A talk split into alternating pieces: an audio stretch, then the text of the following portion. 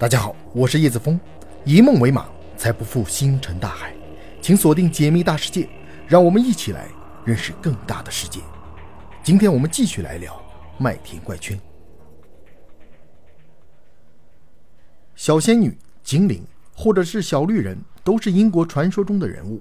故事中，他们经常在人类身上玩恶作剧，而且往往拥有一些可以支配自然的超能力。很多英国乡下人相信这些传说。于是，很多人相信麦田怪圈是他们的作品。事实上，精灵标记早有记载。现在，科学家认为这些所谓的标记是由真菌引起的。真菌的滋生增加了氮的产生，从而导致草的颜色变暗，形成环状，俗称仙女环。这种自然现象在欧洲已经成为一种文化。例如，关于魔界的传说便基于这些。而那些大尺寸的怪圈，则被人们认为是精灵互相追逐狂欢。压扁草坪造成的。十七世纪古物学家约翰·奥布里在威尔特郡的自然历史中，曾经描述了一位牧师遇到一个小人的跳舞戒指，导致晕倒的故事。他被小人族用钳子袭击，黎明时分，在一个仙女环内醒来。但这些传说没有任何的事实基础。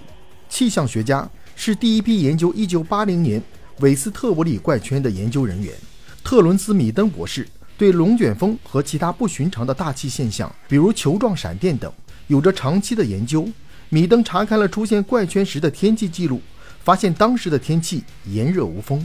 根据田地里的痕迹，他表示这不像是龙卷风造成的破坏，但可以判断是某种旋风的产物。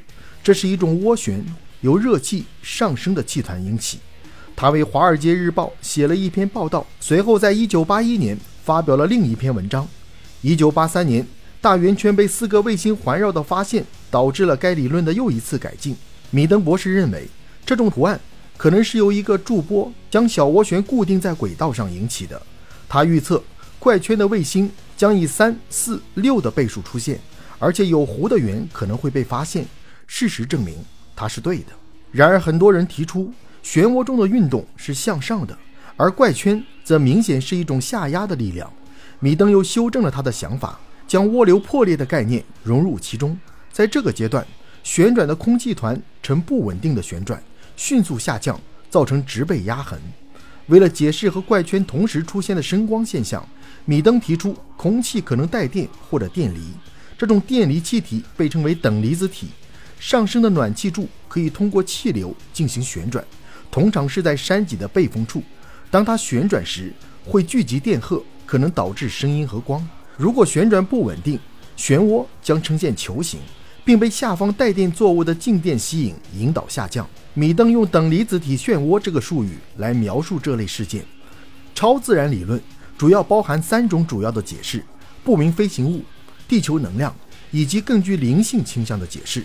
首先，不明飞行物是最早与麦田怪圈相联系起来的超自然现象。早在1966年的澳大利亚图利怪圈。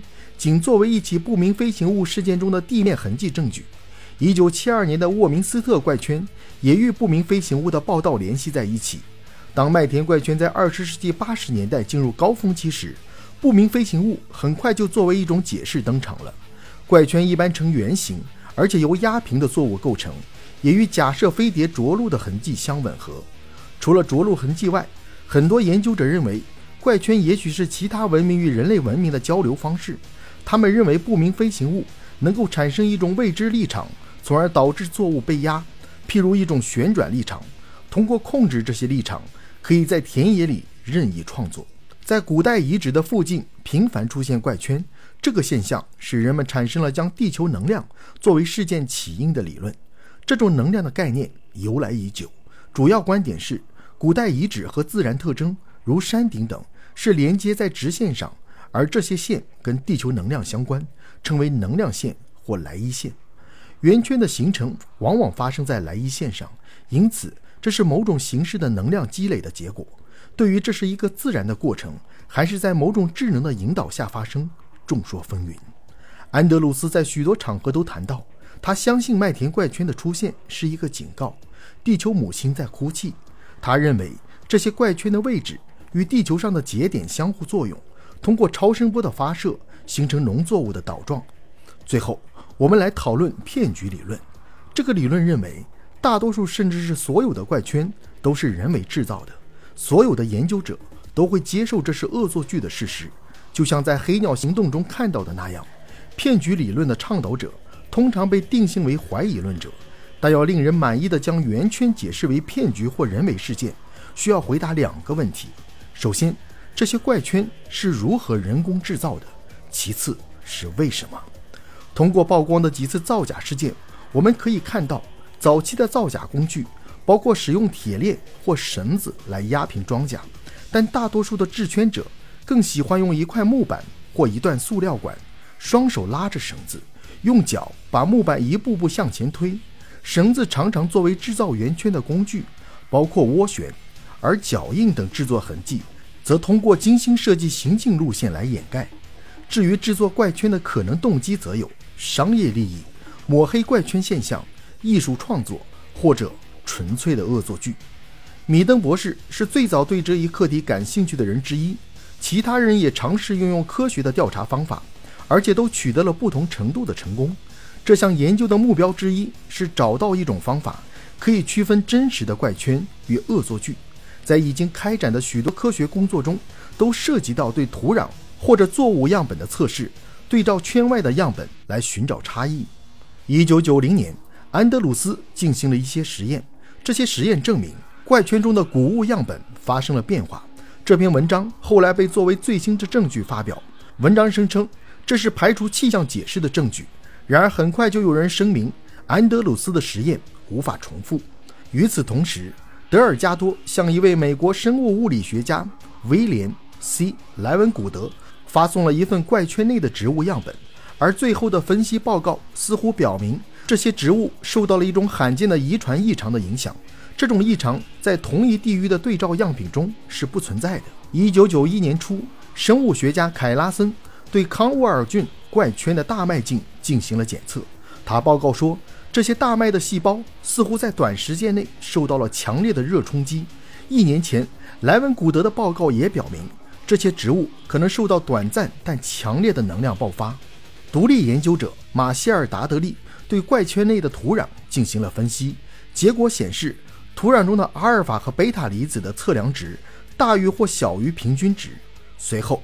这些样品在国际知名的橡树岭实验室进行了测试，发现有十三种放射性同位素，其中大部分半衰期很短，表明它们不是天然来源。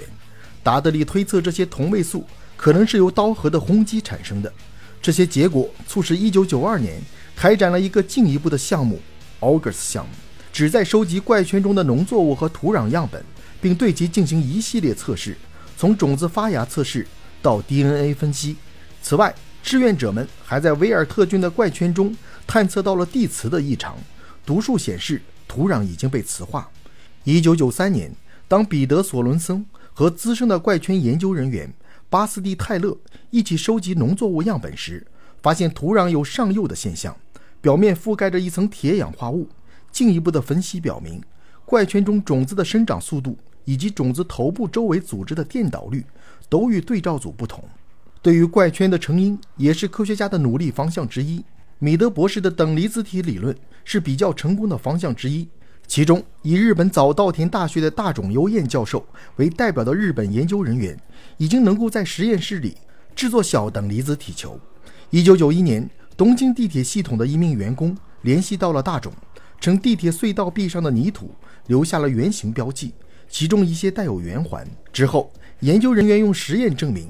在合适的介质中，等离子体球可以像米德博士设想的那样产生环和圆。尽管实验室的结果都是尺寸很小的痕迹，但根据一些目击者对巨大发光团的描述，正好符合实验室的预测。而在一些事件中，有雷达证据显示，在怪圈出现前，曾有一个大的等离子体被探测到，这进一步证实了等离子体可以生成怪圈这个假设。